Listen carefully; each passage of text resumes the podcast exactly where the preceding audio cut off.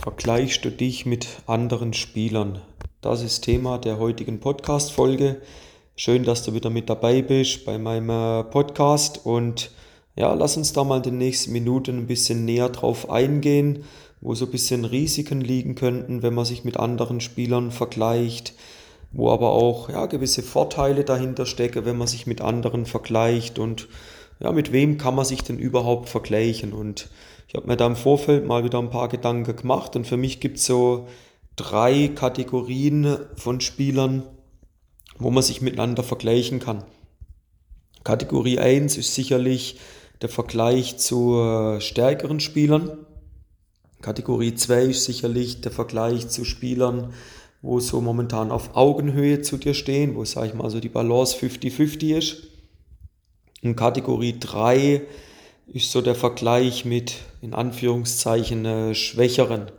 Und das ist auch so der Bereich, wo eigentlich am, am stärksten gewichtet wird von den Spielern, wie ich das immer wieder feststelle.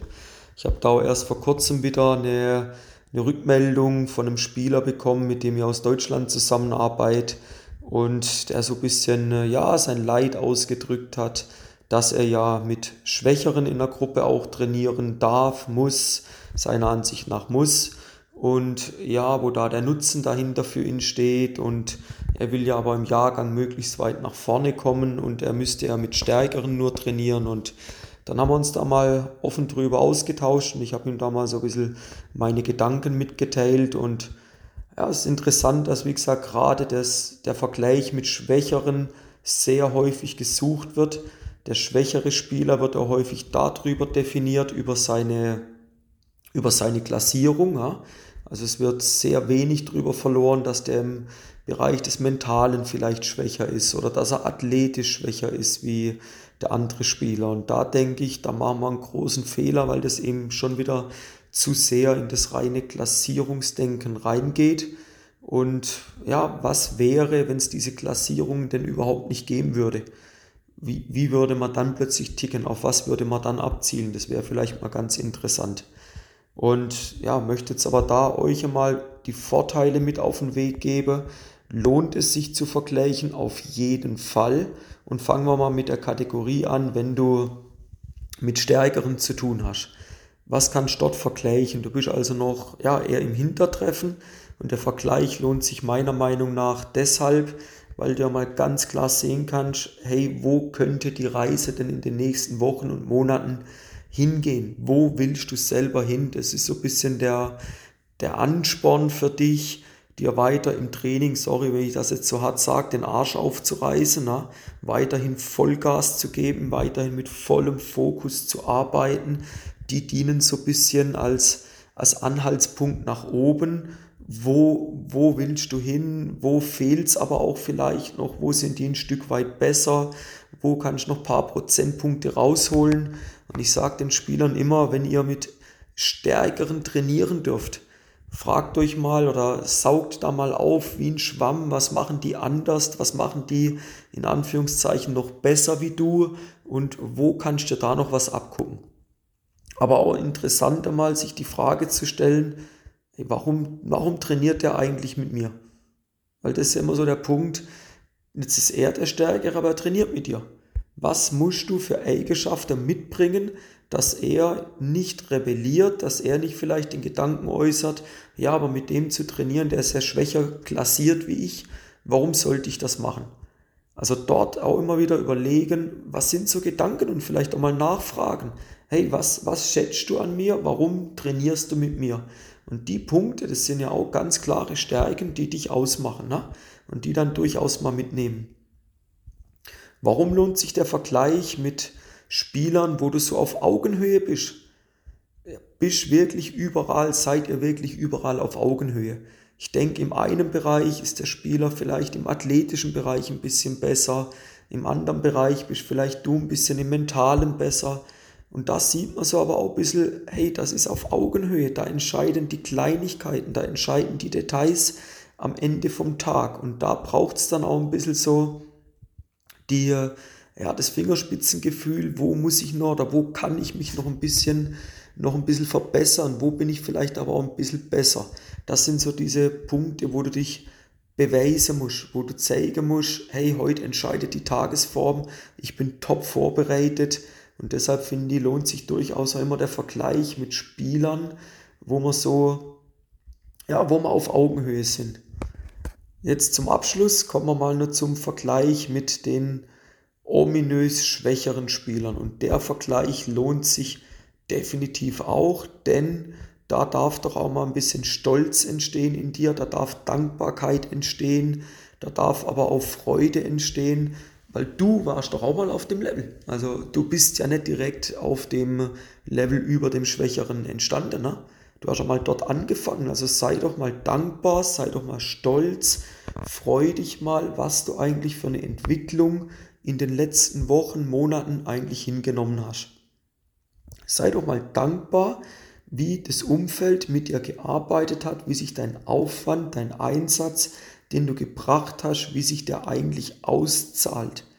Und da fehlt mir es immer so ein bisschen, dass man mal sagt, hey, eine super Leistung und ich trainiere gern mit Schwächeren. Ich bin gern dort auch bereit, mal sie auch zu unterstützen. Ich zeige ihnen durch eine vorbildliche Haltung im Training, ja, wie man eigentlich einen Schritt weiterkommen kann. Ich zeige ihnen aber auch, hey, ich bin noch über euch, ich bin so der sogenannte Platzhirsch noch, ja?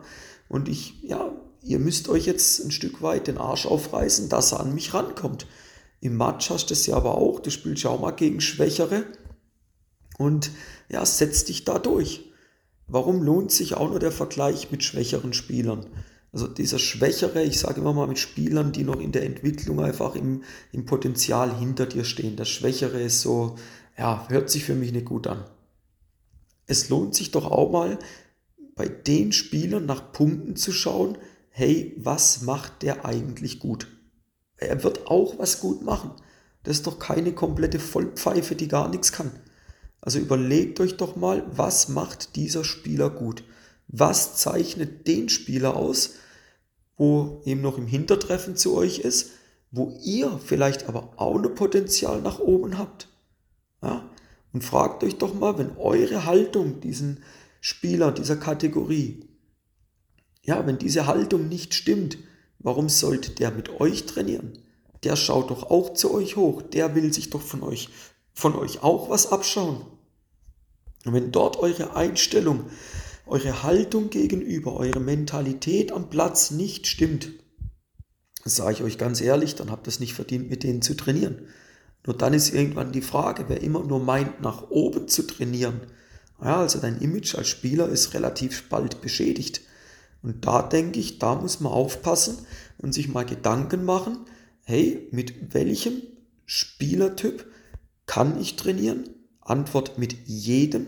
Es lohnt sich der Vergleich mit jedem dieser Spielertypen und ich glaube, du kannst aus jedem von, ja, aus jedem Bereich von diesen Spielertypen, sei es der mentale Bereich, der athletische Bereich, aber auch wie er sich auf dem Platz verhält im taktischen Bereich, kannst du für dich Punkte mitnehmen, wo du sagen kannst, hey, das nützt mir was, da komme ich ein Level weiter.